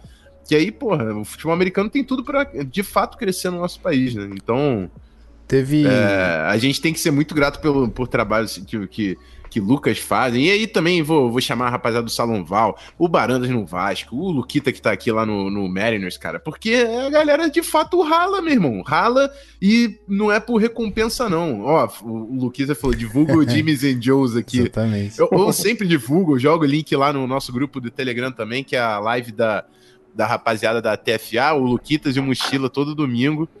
Então, assim, é, é criar, é criar essa rapaziada, é chamar. Quando tem as lives de futebol americano, a galera colar. E quando tem jogo, principalmente, colar e ajudar seu time. E é nessa que a gente vai, cara. O trabalho a ser feito também não adianta ficar frustrado porque podia ser maior, porque podia estar melhor. Não, mano. O trabalho, ele é pragmático. É o que a gente tem hoje e como a gente vai melhorar amanhã. E como diz o, o coach Scar, né? Chase the 1%. Sempre 1%, mano. Vamos conquistando 1% aí a cada dia e ver até, um até onde. todo dia. Melhora 1% todo dia, irmão. No ano a gente tá voando no final. Então, a parada é essa. Teve um comentário lá em cima do, do, do Vinícius Remorino sobre nível, e aí o, o Rossetti me, me corrige se eu estiver errado, mas eu acredito que o nível é o que é mais trabalhado para acontecer. Coaching staff, tá todo mundo unido e trabalhando para os times entregarem o melhor para quem vai assistir. Mas tem que ter gente assistindo. Não adianta só os times entregarem o melhor, melhor desempenho de FA. é, porque ele comenta assim: ah, tipo, a pessoa que é viciada em NFL e vai assistir um jogo de FABR e o nível é diferente, como, né, como lidar com isso? É só entender que todo o trabalho está sendo feito. A diferença é que o incentivo precisa vir da torcida. Você tem que assistir. Não, e, e o legal é que a Eu pessoa. nunca, vi, eu nunca vi ninguém no jogo do Campeonato Carioca de Futebol reclamar que o jogo tá diferente do jogo do Manchester United, tá? essa coisa. Exato. Não, mas Porra, tem, não é isso, cara, tem, tem bastante isso nas pesquisas que a gente faz. O cara, o cara fala assim. é, a gente já fez algumas vezes essa pesquisa sobre, tipo, o cara. É, a NFL tem todo um lado espetacular que o FBR não consegue. É, e talvez nunca vá conseguir imitar, porque os caras estão muitos anos luz na frente. Mas a oportunidade que a gente tem que comparar é o que, que a NFL estava fazendo em 1920? O que, que a NFL estava fazendo quando o futebol Que era, americano. né? Uhum. O Que que era era NFL. O tamanho O que que era a é. NFL no seu quarto ano Exato. de competição. Porque é isso que a gente tem hoje no Brasil. A gente teve várias ligas e agora a gente está indo pelo quarto ano seguido na mesma. Então, assim, ah, é bom, é ruim. Pô, eu sou suspeito para falar, trabalho na BFA, mas pelo menos a gente sabe que vai ter uma liga. A gente sabe como é que a liga funciona. É lógico que ela pode melhorar, óbvio que ela pode melhorar. É, Mas pelo menos agora tem um caminho. Então o que que a NFL estava fazendo no quarto ano dela? Quais eram os times que estavam jogando NFL no seu quarto ano que estão hoje? Uhum. E aí você vai descobrir que são pouquíssimos times que conseguiram sobreviver esse tempo todo. Então, é, o que eu falo sempre para os gestores de time é: se importa menos com a vitória e se importa mais em causar uma boa impressão. Sim. Então, o cara tem que entrar num ambiente onde ele não pode lembrar da experiência que ele teve no soccer. Ele não pode é, ir para a torcida e sentar do lado que- de um cara que fica o jogo inteiro falando palavrão e xingando Uhum. o juiz. Porque isso tem no estádio de futebol. E ele não quer isso pro filho dele. Divisão de torcida, né, cara? Isso é uma coisa que não. Não, e até porque só buscar a vitória, beleza, irmão. A gente vai ter um campeão brasileiro por ano. Pois é, a gente então, não aí- pode aí- viver aí- com um trabalho bem feito, não é? Exatamente. Não, e aquela coisa, tipo, se um venceu, todos falharam? Não. É, não, pô. É, a questão é, porra, num ano a BFA conseguiu colocar 100 mil pessoas no estádio. No outro ano ela tem que conseguir 110 mil. É isso aí. No Isso, outro isso é ano, vitória. Uhum. E tipo, cara, olha onde a gente tá. A gente tá passando no intervalo da ESPN. E, cara, pra quem não sabe como funciona isso, é assim. a ESPN poderia vender aquele espaço para um anunciante. A ESPN escolhe investir aquele espaço no futebol americano brasileiro. Ela dá o maior valor que ela tem, que é o espaço nos jogos da NFL. É o maior valor que a NFL tem. Ela investe no futebol americano brasileiro. Ah, ela investe, então ela dá dinheiro? Não, ela dá espaço para a gente passar. Ela deixa de ganhar dinheiro, ela deixa de vender aquele espaço. Ela é. deixa de vender aquele espaço para que a gente tenha um pouquinho de espaço. Então, velho, se você tem 500 reais, não é com o running back que vai te fazer 3 TDs, 4 TDs a mais que o seu. É com uma campanha de ativação nas escolas. É com um professor para fazer uma escolinha de futebol americano. É para você investir em algo que vai ser estrutural para o seu time. É para você co comprar um, uma porra de uma câmera de, de 4 mil reais. E ah, pra rapaziada que, que tá no Zona FA é pra falar do whiteboard, que também tá ensinando o futebol americano aí para quem tá querendo chegar mais perto. Pois é, é. Então, pois é, pois é. Como é que o whiteboard vai sobreviver? Porra, ele vai entregar um negócio muito da hora, e aí as pessoas vão curtir, e aí o cara que assiste NFL, olha como a roda gira legal. Imagina que o cara que assiste NFL não consegue entender direito. Mas aí do nada ele descobre que, porra, para eu entender direito, eu tenho acesso a esse curso aqui do whiteboard que vai melhorar a experiência dele com a ESPN, sacou? Sim, Porque sim, o cara sim. vai passar a consumir de maneira melhor o produto da ESPN. Pô, isso é muito da hora, cara. Isso é muito da hora. Então, assim, faltam treinadores do Brasil, galera que tá fazendo o curso da Whiteboard, galera que tá me ouvindo. Quero ajudar, cola no time. Você vai poder ser scouter. Cara, hoje eu sou diretor da BFA, presidente da Associação de Treinadores e organizador do Congresso há sete ou oito anos atrás, eu estava num caderno, numa sideline, com 40 graus na cabeça, anotando assim: número 87 dropou uma bola. Número é, 82 pô. pegou é. uma bola. E era isso que eu fazia, velho. Não, eu, eu nem trabalhava aqueles dados. O Tibbs era tão desconfiado que eu tinha que entregar a folha para ele e ele que fazia aquilo depois. É, isso é o trampo, né, mano? A galera também vem, chega na live eu tô falando de conceito aqui com barandas, mas eu tenho que chegar lá no jogo do Huddle e ficar tagueando front, é 4-2, é, 3-3, é, é sei lá o quê. Ou então tem que ficar pegando o check do jogador e falar se ele treinou ou não no dia. Mas a gente rala, mano. A parada que a gente tem que fazer, tem, tem trabalho para ser feito. Então, cola, cola, a gente precisa de braço. Pô, a gente precisa de gente. Tem gente do, do whiteboard aí no, no chat e não vai me deixar mentir. A primeira reunião, que não foi nem reunião de verdade, foi só um, uma introdução. A coisa que o Rafão e o Barandas falaram. Quer aprender sobre futebol americano? Cola no time da sua cidade. Cola no time da sua região. Só cola. Tipo assim, oferece. Ô, oh, tô aqui, quer ajuda? Vou servir água, foda-se, mas vou estar tá lá, tá ligado? É, cara, Irmão, se for para falar do time, só, é só divulgar, mano. Já Isso, vai estar tá ajudando. Exatamente. Cara, uma coisa que eu sempre falo é: o time que fala que ele não precisa de você, que não precisa de ajuda, ele tá mentindo ou ele é extremamente arrogante.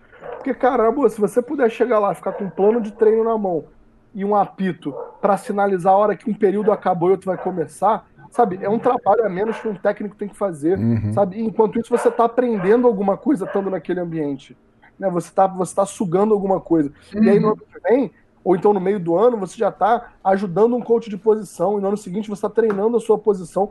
Quantas histórias disso a gente tem no Vasco? Sacou? De um cara que no ano ele era waterboy. Cara, a gente tinha um waterboy no Vasco, que ele era amigo de jogadores, e aí ele ia no jogo só para ficar com a galera. E aí ele, a gente deixava ele ficar na sideline porque ele fazia um puta trabalho enchendo as garrafas e toda vez que tinha um timeout ele entrava pra dar água pros jogadores. No ano seguinte ele foi meu assistente de OL e esse ano ele é nosso coach de running back, cara.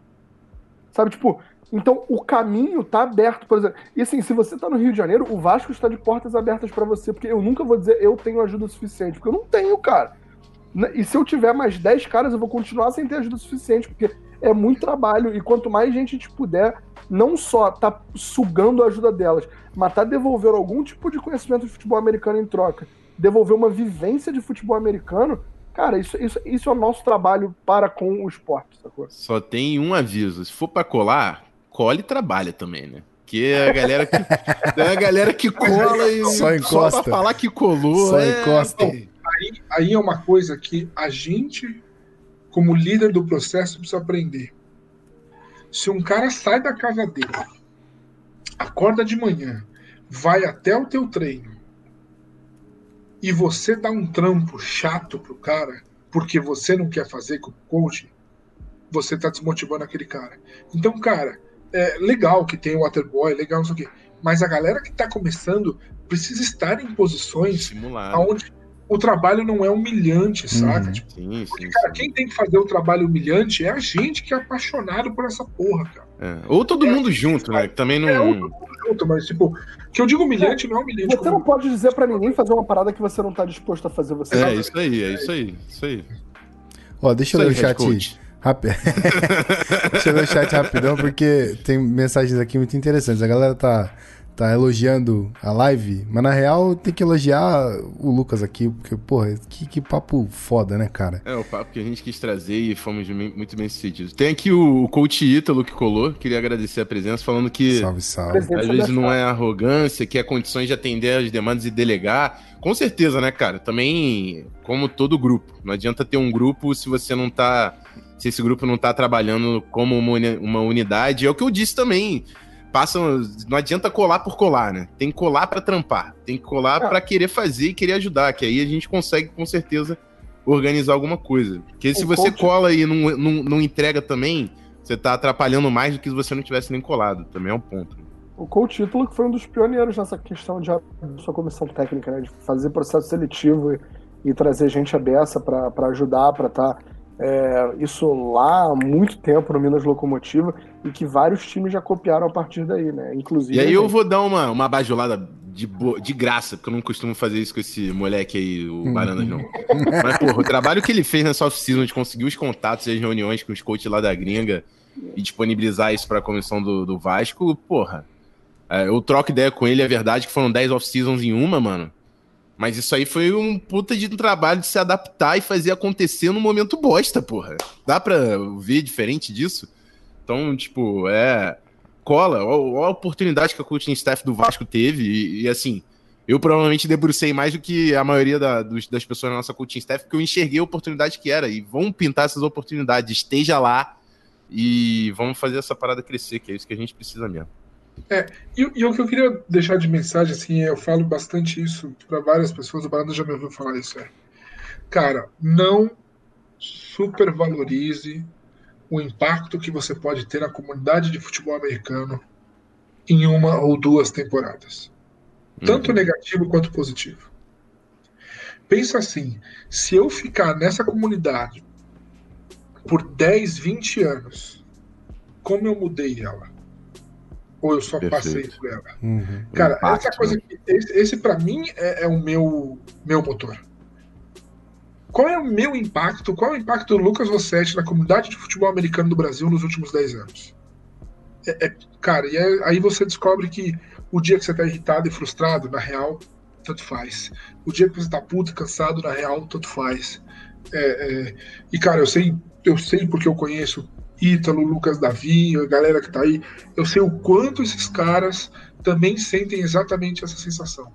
Tipo, o que eu tô deixando na minha comunidade, o quanto eu tô melhorando ela, vai valer a pena daqui 10 anos, saca? E aí, tipo, Sim. vale a pena estar aqui com vocês é, no, no whiteboard, tá ligado? Va- Vale a pena estar aqui no Zona FA e eu tô. Cara, de- qualquer programa que me chame, não importa o dia, não importa a hora, eu tento atender, porque, cara, vale a pena tudo isso. Porque quem sabe, um cara que tá escutando a gente hoje, daqui 10 anos, não vai ser o diretor foda de um time, de um programa muito da hora, que me ouviu falar e conseguiu mudar o cenário local da região dele. Porra, É isso, mano. caralho, fizemos o nosso pacto aqui, cara. Fizemos a isso. nossa vida, sacou? É, então eu penso muito desse jeito. É, eu, eu- quando o Barandas me perguntou, né, ah, o que você quer que eu te apresente e como? E aí eu sempre falo para todo mundo, eu sou diretor esportivo da Liga BFA, eu estou presidente da Associação dos Treinadores. Mas para mim o meu impacto é a primeira coisa que a gente conversou lá, cara. É, meu impacto na história do futebol americano brasileiro sempre vai ser como organizador dos congressos brasileiros de futebol americano. Esse é o meu papel dentro da comunidade. Eu sou o cara que trabalha para educar a comunidade de educadores. Então eu É. educo a galera que dá treino.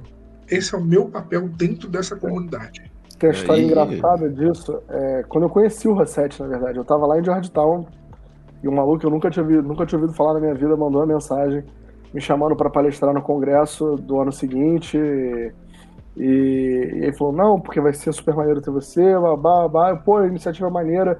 É, eu só conheci o congresso por ter ouvido falar no primeiro ano, acabei não indo, babá. E ele falou: É, é, eu ajudo o futebol americano da forma que eu posso, né? Se eu não posso ajudar de outra forma, eu ajudo dessa. E aí depois que eu fui conhecer ele, aí eu fui entender que ele realmente era um treinador, ele é realmente um cara que carrega um conteúdo é, enorme de futebol americano, é um conteúdo pedagógico, um cara que sabe ensinar. Uma vez o Rossetti já esteve aqui no Rio durante a temporada, né? E deu um treino para os meus QBs e foi uma coisa incrível de ver. Então, é, é, eu acho muito maneiro ver um cara que tem essa carga toda, essa bagagem toda, né? Tá nos lugares mais altos aí hoje, na direção da BFA, presidente da TFA. É, é um treinador que carrega consigo muito conteúdo e ainda assim o que ele mais se orgulha na carreira dele é de poder ajudar os outros nesse desenvolvimento dos treinadores, né? Isso que eu acho do caralho, cara. Tipo, é. Eu lembro que eu fiquei até puto quando eu descobri que ele era técnico. Eu falei, porra, tu falou pra mim que não podia ajudar de forma nenhuma, só podia ajudar organizando essa porra aqui, e a gente trocando uma ideia sobre como o conceito vai bater a cover 2, blá, blá, Ah, vai tomar no cu, cara. Ó, eu queria dar um, um, um depoimento aqui de. Porque assim, eu não sou coach. Eu entendo bolhufas de futebol americano até hoje. Quer dizer, até hoje não, vai. São, são quase, quase cinco anos fazendo já, NFL, já aprendi umas, é. algumas coisas. Mas eu sou o único cara aqui que não tem. É, que Essa não vivência. tem a, a, vivência de coach. Eu não tô dentro de uma CT, eu não, não tenho jogadores para ensinar, eu não sei conceitos, eu não sei nada disso. Mas eu saio dessa live, que não acabou ainda, não é pra vocês ir embora. Mas eu, não sa eu saio dessa live aqui entendendo que o cenário é muito maior do que eu imaginava e que o cenário ainda precisa de incentivo. E, cara, eu tô totalmente aberto a, tipo assim, venham falar comigo, tá ligado? Time de futebol que precisa de ajuda, venham falar comigo. Óbvio que eu não vou sair daqui do interior hoje porque eu não posso, né? A Covid não me deixa, mas, né, tipo. Eu sei que, por exemplo, tem time aqui em Leme, que é uma cidade vizinha aqui. Pô, Leme eu, eu, eu, acho que é o Steel Hawks, eu não sei, Arara, Steel, Hawks, Leme, Steel Hawks, eu não lembro se eu puder ajudar com as minhas coisas, transmissão, design, qualquer parada, eu tô deixando esse recado aqui. Falem o comigo. do Vasco podia melhorar, hein? Falem comigo, tá ligado? Obviamente, eu não, não, Tipo assim, precisa de mim? Eu vou. Eu, eu não fazia ideia do tamanho disso aqui. Eu tô saindo, tipo, com o coração quente, porque, mano, que foda, tá ligado? Que bagulho Aí, se você quer ficar com o coração queimando mesmo, cola no congresso no ano que vem, que essa porra vale a pena. Vou, vou contigo, vou contigo. Tá dado. Já era, vou contigo. É, só uma é... coisa assim. A gente tá fala aí, do fala congresso, aí. Congresso, falando do congresso, a gente falou, esqueceu de falar uma coisa que pra mim é uma das coisas mais legais. Porra, mó legal o congresso, os caras estão falando, mas eu nunca vi uma parada. Como é que é o congresso, brother? Vai lá no YouTube, Congresso Brasileiro de Futebol Americano todos os vídeos das últimas edições, todas as palestras estão cortadas lá para todo mundo de graça. Eu vou spamar o link aí no chat para rapaziada. De graça. E aí, velho, você não tá ligado quantas pessoas vêm para mim e falam assim: "Porra, Sete, você tá perdendo dinheiro. Transforma isso num curso, fecha o acesso, vende". Cara, não. O bagulho é, o acesso tem que estar tá lá. A gente precisa de mais treinadores, uhum. a gente precisa de mais gente. Quanto mais gente curtir o futebol americano, mais legal vai ser o congresso do outro ano. Então, eu sempre faço óbvio para o cara que pagou não sair prejudicado. O que, que eu faço?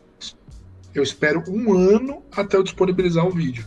Mas nisso, cara, a gente já tem três anos de vídeo aí, cara. A gente já tem 12, 12 não, tem quase 25 horas de palestras de futebol americano em português de altíssima qualidade é para você. É muito conteúdo. Cara. Então, o, o, o, Gui falou assim: ah, eu não entendo nada de treinadores. Cara, vai lá uhum. e torra aquela palestra, velho. Assiste tudo ali, que pronto, você saiu dali melhor que vários treinadores no Brasil, cara. Com certeza, com certeza. Muito bom, cara. É, bom, então depois dessa eu não sei nem para onde a gente vai arrumar, cara. Porque eu, tipo, eu tô extasiado aqui com esse papo. Sério.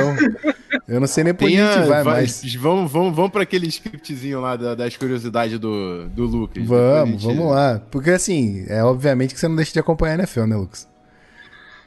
Não, infelizmente não. é uma droga, né? É uma droga. Oh, Começa aí, difícil. fala de qual o time que você torce, né? Exatamente. Eu vou antes dele falar. ah, pronto. todo poderoso surrador de patriotas. Ah, é conhecido como os golfinhos ferozes de Miami.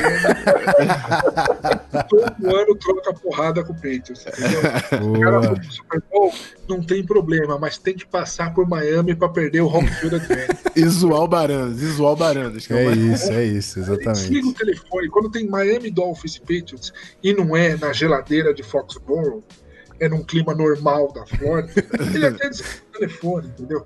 Cara, a gente tem um nome da hora da NFL, o cara chama Tagovailoa, cara. Olha esse nome lindo de, de falar, Tagovailoa. Entendeu? Qual é o nome do seu QB? Brady. Agora nem é mais. né?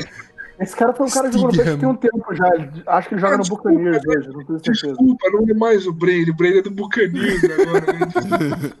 Porque o meu ídolo, o melhor QB da história, nunca trocou de time. Ih, ó lá. Rafa, o bom é que a gente, ó, no, no, no layout da live hoje a gente tá aqui em cima, as farpas não estão cruzando É, nós, mano. Fica ali embaixo. Deixa os caras embaixo ali, ó. Estamos fora do fogo cruzado. deixa bater. É. Daniel Constantino Marino Júnior, o melhor Bom, passador que já habitou por essa. Um gigante, um gigante. Tá respondida a outra pergunta que a gente ia fazer pra você, então, que é qual é o seu QB favorito, né? Já. Cara, eu posso dar uma, uma resposta diferente? Você Olha pode falar o que você é- quiser, velho. Damarino é de longe, pra mim, o melhor QB da história da NFL, o melhor puro passador. Deus, cara. E, e, cara, Porra, existe 30 anos de futebol americano depois disso já, cara. Porra, O maluco detém todos os recordes passados. ele não tem mais nenhum. É. Não, não, não. Já caíram todos. Não caiu nenhum, porque você tá usando regras de hoje, onde você não pode encostar Ó, ó, ó. Aí já, já dá um outro talk, dá um outro. Pronto, Exato, pronto, exato. pronto. Quer botar o brincadeira- asterisco lá nas coisas, velho. Eu vou ser polêmico, não só polêmico, mas o Baranas talvez me entenda. O Damarino foi o QB que eu mais gostei e tal, não sei o quê. Sabe qual foi o QB que eu mais gostei de ver jogar? Foi o Alex Smith, o que sofreu uma lesão na perna. Cara, esse cara, quando tava jogando pelo Kansas City Chiefs, jogava uma bola de QB. Tecnicamente taticamente, um negócio lindo de se ver jogar. Cara, o Brady é foda, o Peyton Manning é muito melhor que o Brady, concordo. Ah, vai se fuder, mano. Porra, Concordo. começa, cara. Mas, cara, se você sai do mainstream dos quarterbacks, olha o Alex Smith jogando. Olha, olha o Alex Smith jogando pelo, pelo Kansas City Chiefs. O quanto esse cara tecnicamente não era bonito de ver jogar. Eu procuro essas coisas por quê? Porque na minha fundação, e eu. Ah, Rossetti foi head coach, Rossetti foi não sei o quê. Qual que é a minha fundação como treinador? É treinador de QBs. Então, quando eu olho um QB jogar, eu tô olhando o QB. Eu não tô olhando quanto o wide receiver salvou ele num jump ball. Eu não tô olhando o, o- o quanto o wide receiver é rápido e consegue separação do corner numa rota gol. Porque, brother, se eu jogar de QB e, o meu, e a porra do meu recebedor for o Antônio Brown, quanto a tiazinha do bairro que passeia com o cachorro aqui, cara, você é um puta QB, velho. Porque toda vez ele vai ganhar dela. É, saca? É, assim. E aí, Então, Alex Vários- Smith. Bom, vários, vários QBs medíocres conseguem vários títulos, tipo Brady, que tem um. Ah, essa foi, essa foi calculada. olhando pro lado essa- tipo, olhou pro lado. o melhor jogador da história. Não, ele, aca- Ele estruturou. não, ele- acabou de tirar a credibilidade de tudo que ele falou antes disso. Ele não ter nada, cara. Paradas, medíocre não é ruim, é só na média. É. Ó, o Lucas Olha falou só. que você só Bem gostava grande. de assistir o Alex Smith porque ele não era o o QB do seu time, o Rossetti. É, o Luquitas mandou essa aqui. Houve torcedor do Chiefs, Alex Smith. Não é tudo isso. Mas a gente é a favor de respostas diferentes. Então, Exatamente. O Brady é medíocre, mas o melhor QB é o cara que passou quase um ano sem passar um TD pra wide receiver. Eita! Bom, Vamos lá. nessa aí de, de- Vamos falar um pouquinho então de, de NFL um pouquinho mais recente. Jogador de ataque e Manda lá. defesa favoritos hoje, vai. Que te deixa, né, aquele estalo. Caramba, jogador de ataque e defesa favorita. Cara, Ataque sem CQB. É, ataque sem exatamente. CCP, tá. Barandas, me ajuda. Pode o ser clubista, não tem problema. Teco é o, talvez o, o, o corredor do, do Chiefs. O que é rápido pra caramba. Ah, o Tyreek Hill? Tyreek Hill. Tyreek Hill. É, pra mim é, é, é algo de, de assim, maluco que, que leva o que é explosão, o que é velocidade, o que é tenacidade de ataque a outro nível. Cara, jogador de defesa que eu gosto. Só não, só não fala Stephen Gilmore pelo bem aqui da nossa, da nossa resenha. Não, não, cara, eu, eu, eu tenho, Ah, vai eu tá errado, mas tudo bem. trabalhos, tipo. Eu gosto muito do que faz o Aaron Donald. Pode crer. Eu gosto muito do que fazem DTs que obrigam a OL, e o Barandas você sabe muito bem quanto trabalho dá para montar um ataque contra um, um DT que fecha o gap, mesmo num double team. Eu gosto desses caras, cara. Eu gosto da galera ali da, dos defensive tackles, eu vou dizer Aaron Donald. Acho válido, acho Porra. muito válido. Demais. Sem criatividade, né? Vamos irmão, depois que esse, esse, essa briga começou, ela tá sem hora pra É, né? Agora essa resenha vai só assim nas farpas. Eu, eu vou implicar com qualquer resposta agora pra você. É, Qual o melhor head coach do Brasil, Barandas? Aí tá errado, tá, errado. Tá errado. O Rossetti falar tá errado. Exato. Bom, pra fechar então, Rossetti. Campeão do Super Bowl do ano que vem. Vai. Dessa temporada aqui. Cara, não faço ideia. E aí eu tenho que me justificar. Vai. Eu, eu cheguei num teto de futebol americano. O que, que é um teto de futebol americano? Eu trabalho na BFA. Então esse é meu trampo sete dias por semana.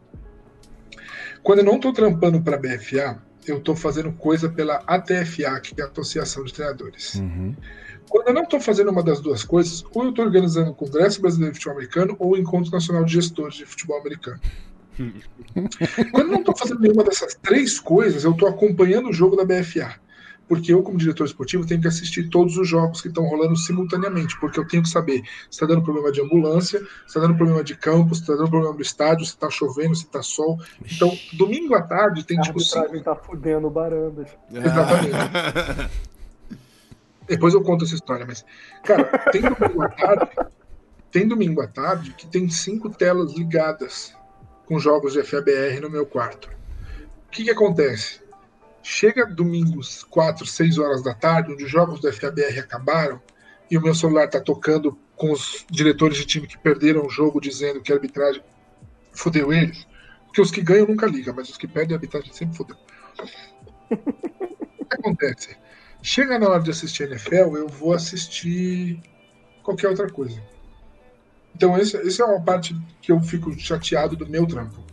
Eu não tenho mais paciência para assistir vários jogos de NFL. Uhum. E aí eu escolho assistir, tipo, highlights do jogo do Dolphins. Então, Só pra saber você o que podia tá só ser clubista pra caramba e É, provocar o Dolphins. E falar que o Dolphins era campeão, Dolphins pô. é Tava campeão, esperando. Não, cara, o Dolphins não vai ser campeão, porque a gente contratou um QB, ele é canhoto, cara. Então, Quem Aí eu- outro não ganha título. Cara, primeira É. coisa que eu fazia nos meus drafts, eu fiz muita seletiva na vida. Primeiro que eu, eu já avisava todo mundo que quem se inscreveu como QB já não passou. Então, se você quiser tentar outra posição, me avisa. Esse, esse foi o.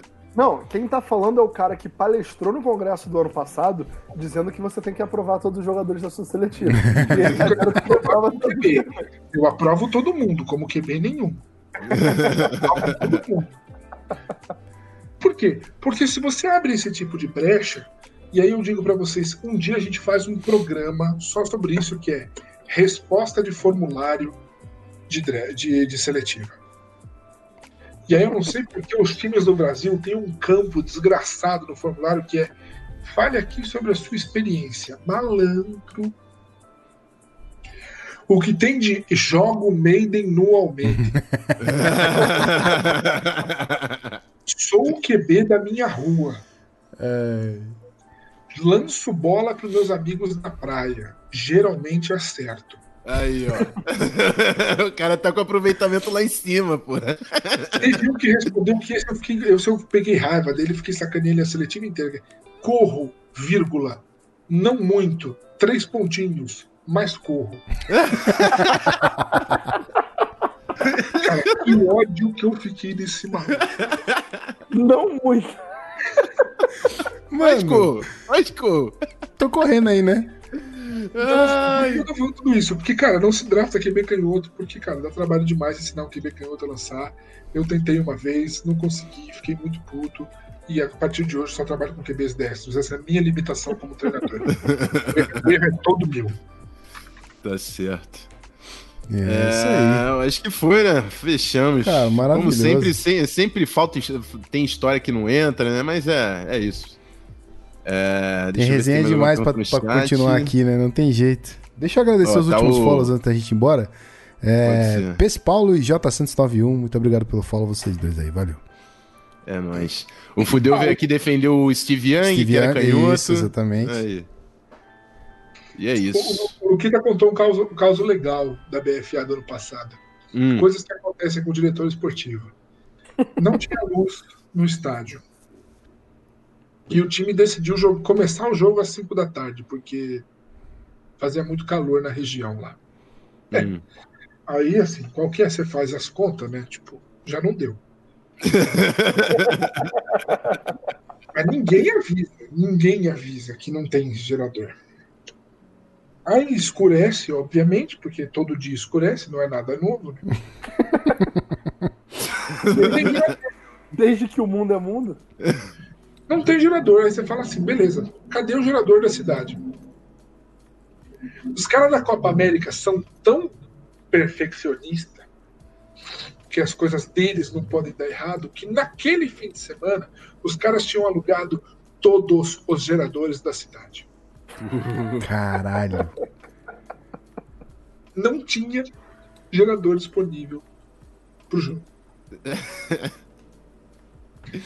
Aí eu era visão raio-x ou não tinha como. Aí o que você faz? Porque teve um time que comprou passagem de avião para ir jogar e não jogou. Nossa. E teve um time que fez tudo certo e não tinha luz. E aí? E aí, Lucas, você que me diz, irmão. Tu que é o diretor aí da porta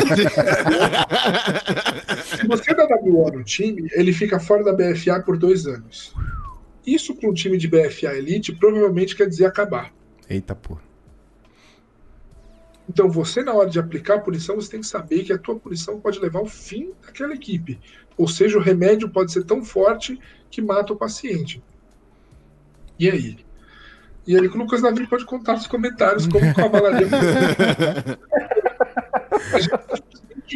mudou o jogo para Recife e pronto. Caramba, mano. É cara, isso. Histórias. É, história de FABR dá pra fazer um programa só disso. Ah, Comentário do Lucas. O jogo começou, jogo... rodou 8 minutos de relógio e quando ligaram o, o gerador, explodiu. Cara, não, eu lembro que esse jogo eu, eu tava fazendo a, a classificação da, das estatísticas dele pro Igor. Aí eu abri, comecei a ver, comecei a taguear e depois Aí acaba o jogo, tá ligado? Fica tipo assim, um monte de gente andando no campo. Aí eu pego o telefone, Rosete, o que tá acontecendo nesse jogo aqui? De repente tá tudo escuro e tem um monte de gente andando no campo no vídeo. Ele, é isso aí, não teve jogo, acabou a luz. que ótimo.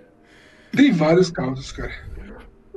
Bom, um dia a gente faz um ball talk só de FABR. Como já foi hoje, né? Mas a gente foi de é, causos só de, do só FABR. das merda. É. Exatamente. Hoje o papo foi muito positivo. Vamos.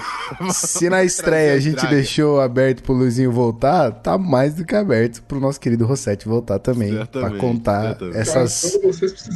Essas prosas doidas aí de, de FABR. Que eu tenho certeza que nesses anos de, de organizações vocês devem ter passado por muita coisa. Ah, muita coisa. Cara, sabe o que eu acho mais legal? É que isso nunca vai parar. E eu acho que é uma coisa muito do brasileiro. É como o brasileiro tem a capacidade de dar uma solução super simples para um problema extremamente complexo. Cara, eu fico assim, basbacado, cara. Você vem com, assim, com um pepino gigantesco, o cara, em menos de três segundos, ele tem uma resposta para aquilo. é inútil, mas ele tem uma resposta. a resposta tem a solução, nem fudendo. Sabe aquela coisa assim, tipo, ah, meu filho, ele, ele é rápido em matemática. Fala, é, quanto que é 100 mais 200? O moleque, 13. é uma resposta. Assim, ah, ele é rápido, não é que ele é preciso. Ele é... Cara, isso é foda no FABR. Ah, Você fica horas tentando resolver o problema, o maluco vem. A bosteja na tua cara e pronto, entendeu? A Eagle, a minha empresa, divide sala com a BFA, né?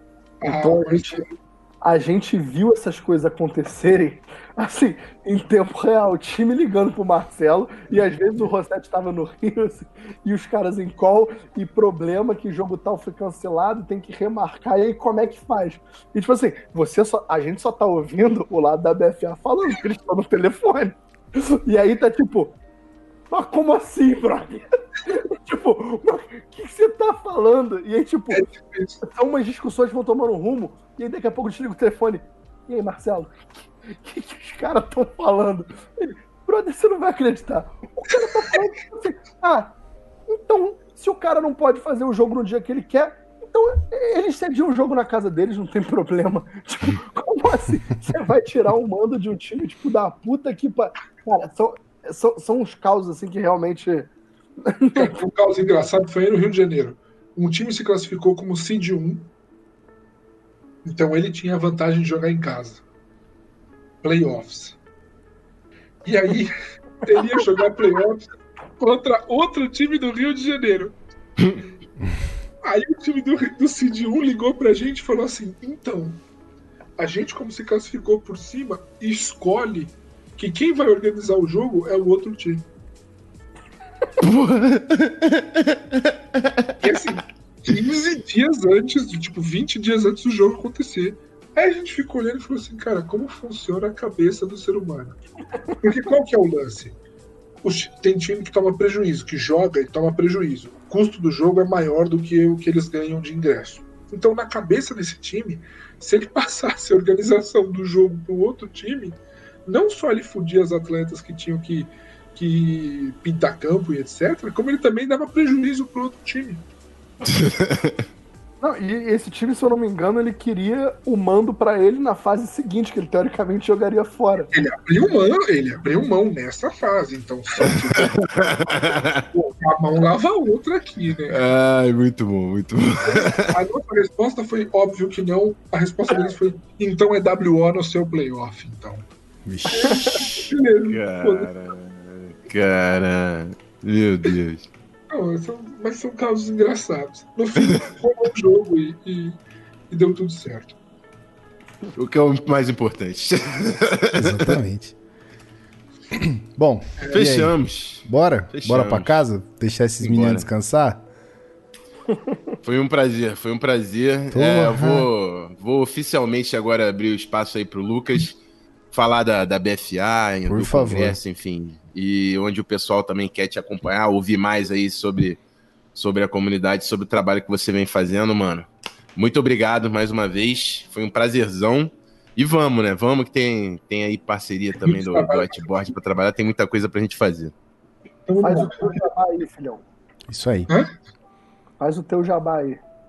Primeiro eu queria agradecer vocês por colocarem, doarem o tempo de vocês para estar tá aqui na segunda-feira de pandemia à noite para tentar criar conteúdo em português para essa galera. Então, queria agradecer vocês porque o que vocês estão fazendo hoje é muito do que eu faço e do que a gente segue fazendo juntos. Então, obrigado por sonharem o sonho, é, sonharem o mesmo sonho comigo.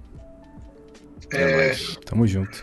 Sobre o congresso, cara, ele, ele acontece no último fim de semana de janeiro de todos os anos. É, ele é uma reunião nacional de treinadores, é, onde a gente oferece palestras, oferece networking, oferece um, um cenário acolhedor, tem a missa de noite, no sábado à noite tem a missa de noite. Tá? É... Ele pegou nessa, nessa maquiagem da missa aí. Mas, cara, brincadeiras à parte, é onde o treinador vai para receber coisas. Então é um dos poucos espaços do FABR voltado onde o treinador não vai lá organizar, ser o chato, é, tomar conta, controlar, ele vai lá para ser de novo participante. São é um poucos espaços do FABR onde isso acontece. Então, quero saber mais sobre o Congresso? Página do Congresso é Congresso FABR no Instagram, Congresso Futebol Americano Brasileiro no YouTube. As palestras estão lá, segue a gente. É, último fim de semana de janeiro. Sobre a associação, a gente vai lançar pré-cadastro amanhã. Então, amanhã a gente vai iniciar o pré-cadastro da Associação Nacional de Treinadores de Futebol Americano. O que, que é a associação? É um clube social, cara. Você paga para fazer parte de uma sociedade que vai se organizar e produzir coisa boa para o futebol americano brasileiro. Quanto que a gente vai pagar? Cara, isso a gente nem definiu ainda, o Barindas está lá no grupo, a gente nem, nem começou a falar de preço ainda. Vai lançar pré-associação porque a nossa parada é outra. Querem me ouvir falar mais? Cara, eu não tenho um canal, eu, meu Instagram é pessoal, é, eu tento me manter um pouco longe, justamente pela posição que eu tenho hoje na BFA, eu não posso é, ficar dando um monte de, de, opinião e etc, porque senão times começam a se sentir ofendidos e etc. e é verdade, dói, não importa o tamanho que vocês uhum. falem elas, né? Então, eu, eu, quando pessoas me convidam, eu sempre aceito o convite, mas eu mesmo não tenho um canal que fale por mim. Então, sugiro seguirem Salão Oval, é, Zona FA, Liga, Liga BFA, BFA é, até FA no Instagram, Congresso FABR no Instagram, são todas coisas que eu estou envolvido e não preciso botar minha cara de frente. Isso aí. A gente também tá, a gente também tá sempre divulgando aí e o é. pessoal que cola normalmente aqui no Zona FA se interessa bastante para acompanhar. Tem o James and Joes aí, Luquitas participou é, a, a live inteira. Então, queria agradecer aí o Luquita por estar com a gente também. Sempre prazer estar na sua companhia, meu irmão, mesmo que virtualmente.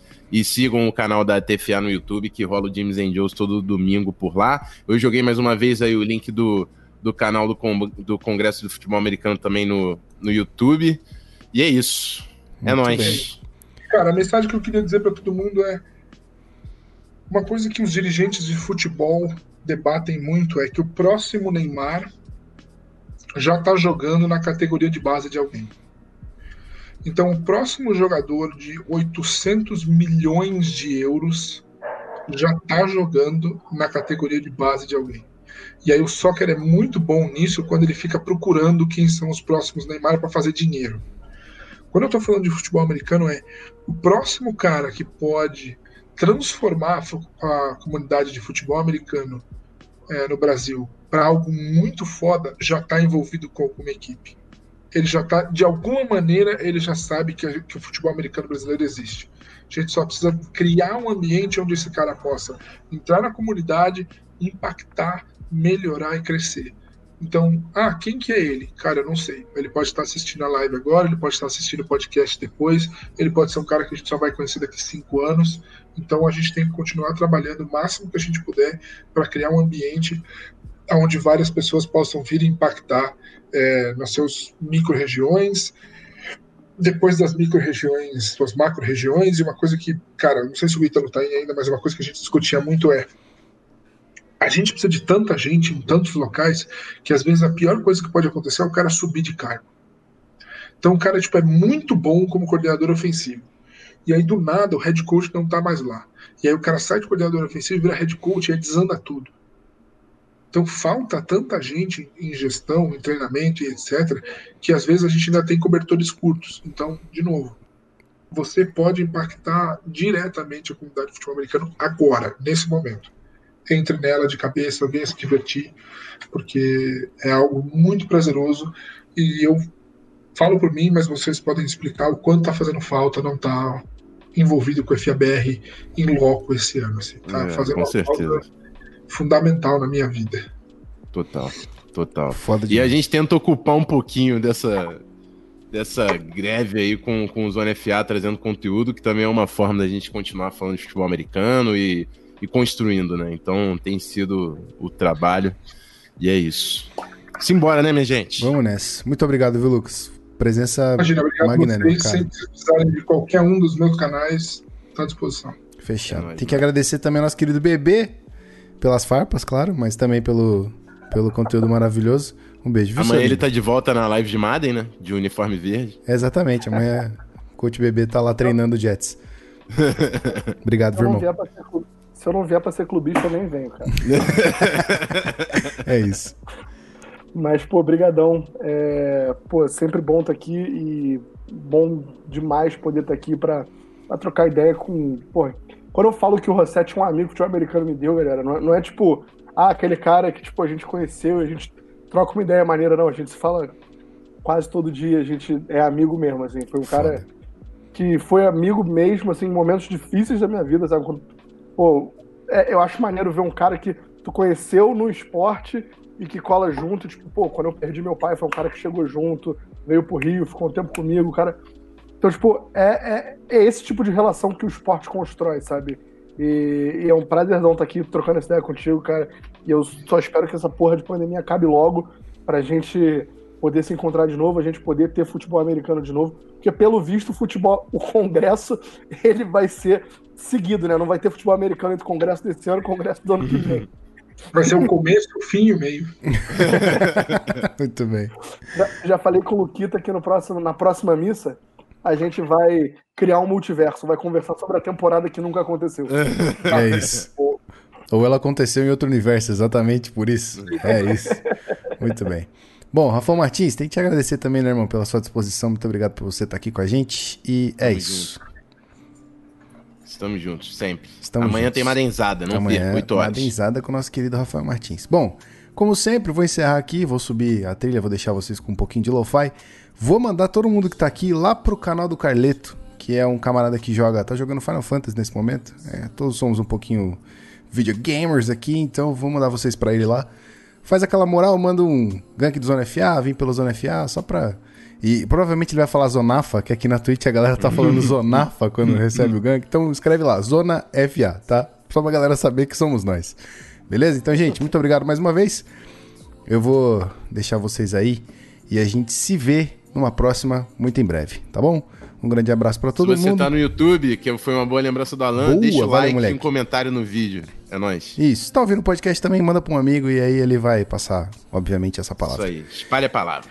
Beleza? Gente, eu os vejo amanhã com o Rafão no chat. O Rafão toma conta aqui da Twitch amanhã. E quarta-feira, folguinha, tá bom? Então, a gente se vê. Um grande abraço para todo mundo. É isso aí. Valeu, falou, tchau. Traces of your lips linger on my waist. I don't wanna call, I don't wanna wait. I'm needing you. We shouldn't speak of this magic. We should just say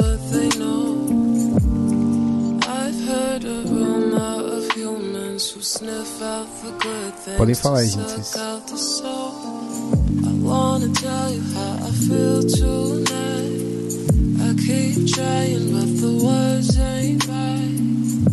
Nothing's fitting for a kind like you. I'm never speechless when the earth's my fuel. Killing the time, building.